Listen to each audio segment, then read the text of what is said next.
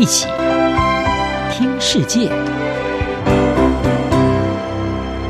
欢迎来到一起听世界，请听一下中央广播电台的国际专题报道。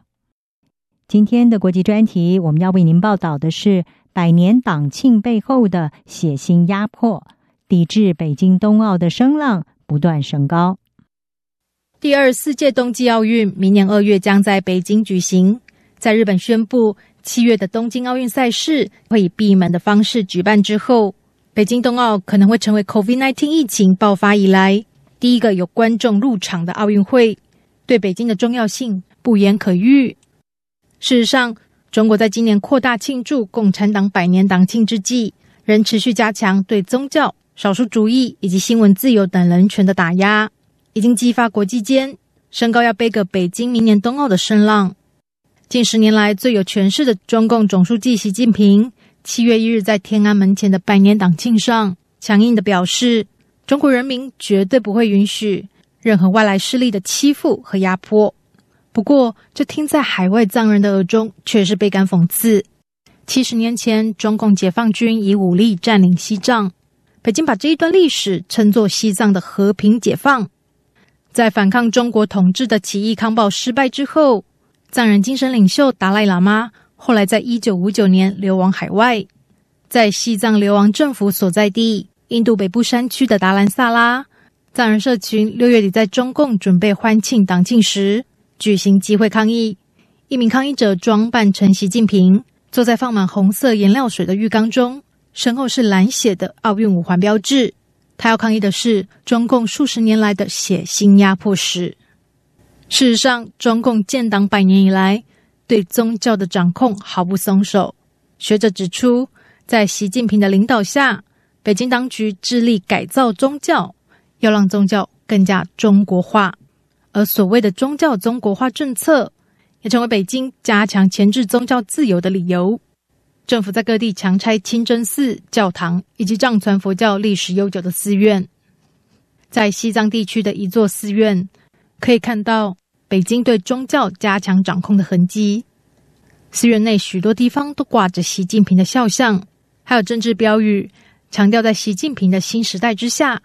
中国特色社会主义思想的重要性。而中国官员对党中央加强控制宗教的目的，并不讳言。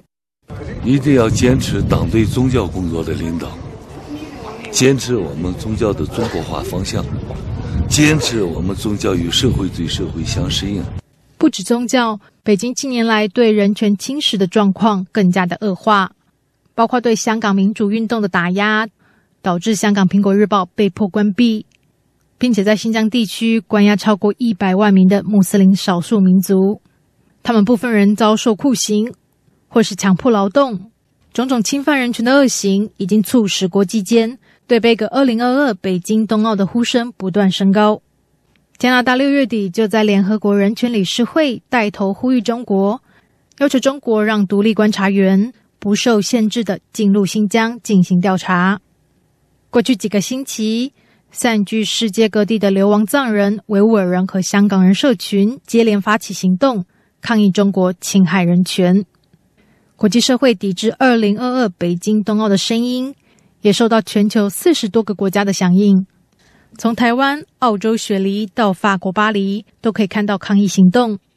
也有抗议者聚集在国际奥委会总部所在城市，有奥运之都之称的瑞士洛桑，向国际奥委会喊话，谴责北京已经违反了首重和平的奥运精神，没有资格主办明年的冬季奥运。我们今天聚集在洛桑，在奥林匹克博物馆前面，告诉国际奥委会，我们不满北京再次成为2022奥运主办国。北京曾是2008年主办国，而人权情势从此越加恶化。因此，我们今天要抗议这个决定，呼吁国际社会抵制2022北京冬奥。在抵制冬奥的声音之中。近来还有中国关系屡陷紧张的欧洲也升高了行动。欧洲议会在七月八号通过一项决议案，要求欧盟官员不要参加北京冬奥。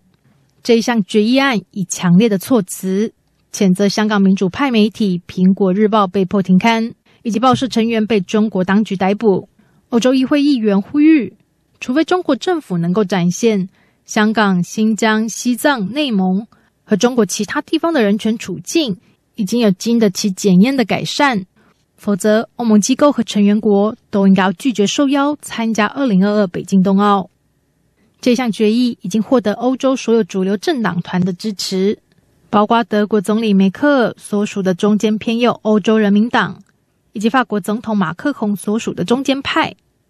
这也显示，背个北京冬奥的声浪正在扩大，也是欧盟和中国关系持续恶化的最新迹象之一。各界呼吁，国际奥委会不应该把商业利益摆在人权之上，让中国续办奥运。如果中国的人权记录没有办法获得改善，北京冬奥面临的抵制声浪也将持续扩大。央广编译张雅涵报道。